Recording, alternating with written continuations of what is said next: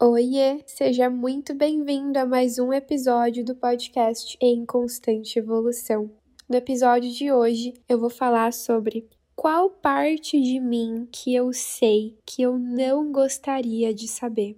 E essa inspiração veio através de um workshop que eu fiz, que foi o workshop do Barba Azul com a Pamela, e me trouxe muitas reflexões, muitos pensamentos, e eu falei, por que não trazer isso para o podcast? Eu tava aqui no silêncio da noite aqui na minha casa e eu falei, eu acho que eu vou expressar meus sentimentos no papel sobre isso. E aí surgiu a ideia de eu gravar o podcast aqui para vocês, gravar esse episódio. É, falando sobre escrever, eu gosto muito de escrever os meus sentimentos para compreender o que eu sinto e entender o que, que eu tô pensando sobre aquele assunto, sobre aquela situação.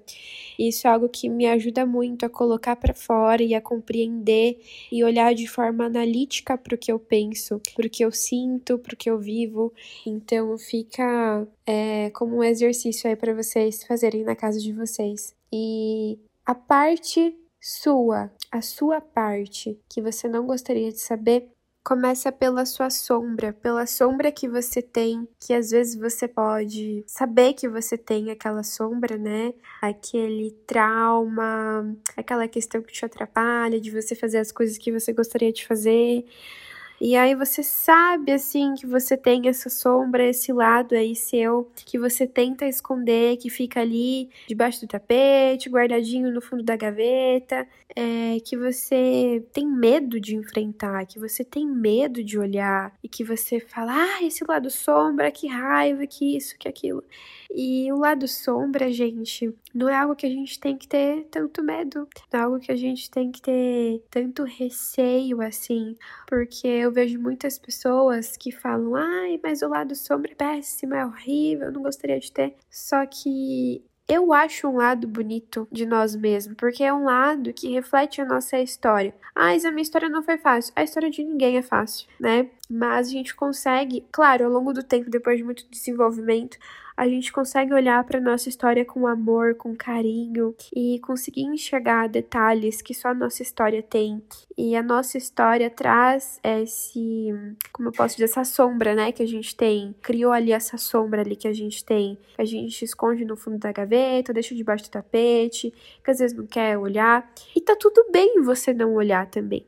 Às vezes você não tem consciência para querer lidar com aquilo e tá tudo bem. Mas hoje eu vou falar para quem quer descobrir essa parte sua, para quem quer tentar olhar para essa parte e falar, olha, eu acho que tá na hora. E eu tô dizendo para você, até mesmo você que não que não quer olhar para essa parte, que, que se sente que não é capaz, e eu vim falar para você que você é capaz de você olhar para sua sombra, de você observar a sua sombra, de você olhar para os seus traumas, para os seus sabotadores, e falar assim, cara, eu consigo, consigo é, olhar para dentro de mim e ressignificar algumas coisas e entender o porquê que algumas coisas aconteceram.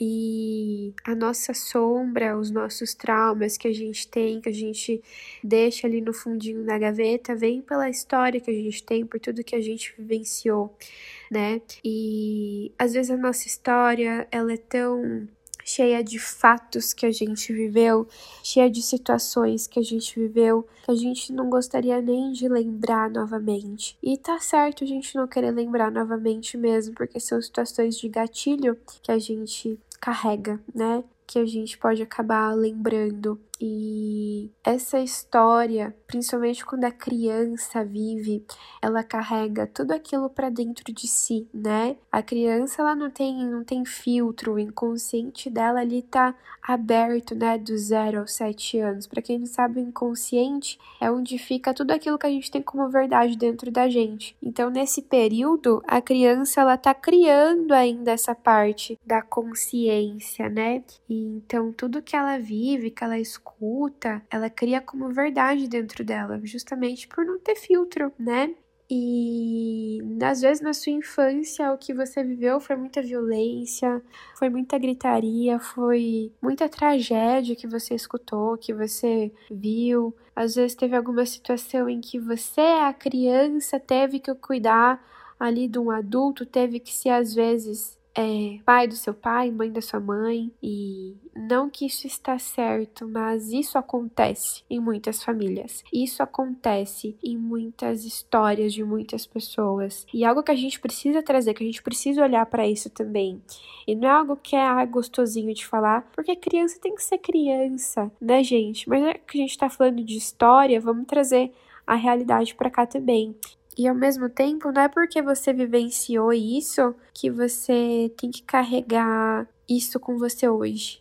E aonde que eu quero chegar? Aquilo que você venceu na sua infância, você criou a sua personalidade através dessas situações e você criou as suas verdades através dessas situações. Essas verdades que você tem dentro de você criam a sua realidade hoje, justamente por estarem na mente inconsciente. E para quem não sabe, a mente inconsciente cria 95% da realidade que você vive, do seu dia a dia, das coisas que você vive hoje. Então, se você é uma pessoa que na sua infância você vivenciou muita violência, você tem às vezes no seu inconsciente que é normal e que você é merecedor de receber violência de outras pessoas. E por essa crença, por essa verdade que você tem, você cria na sua vida relacionamentos tóxicos, relacionamentos abusivos. E para você romper esse ciclo, você precisa se resolver com essa situação, transmutar essa situação,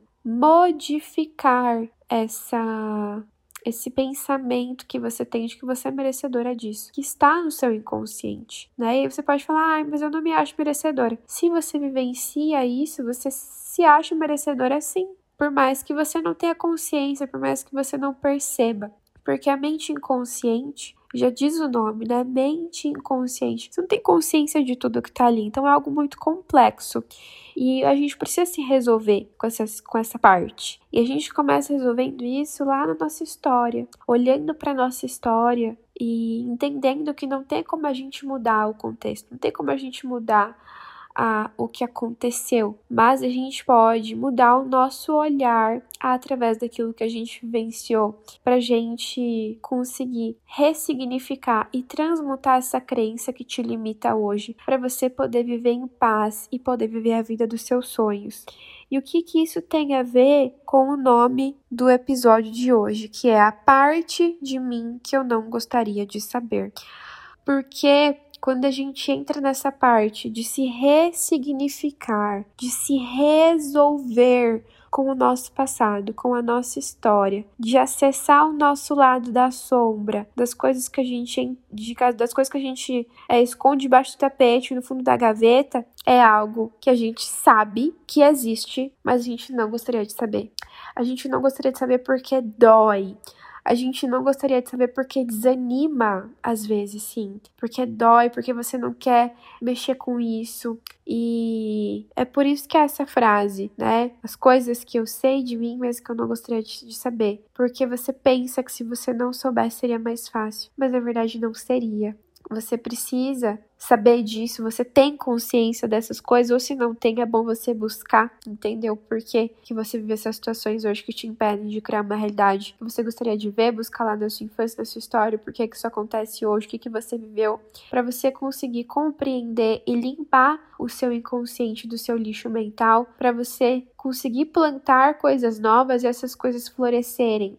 E quando a gente não enfrenta esse lado sombra, quando a gente não enfrenta os nossos traumas, as, a questão do nosso passado, mais forte ele vai ficando. Então a gente fala que a cada segundo que eu não enfrento o predador que eu tenho dentro de mim mesma, mais forte ele fica. É igual um hábito que a gente tem. E querendo ou não, isso é um hábito. É uma verdade que você está exercitando ali dia após dia através de suas ações, porque a verdade que você tem dentro de você molda as suas ações, molda a sua maneira de pensar, molda, molda as suas falas, então molda os seus hábitos. Olha como as coisas vão se ligando.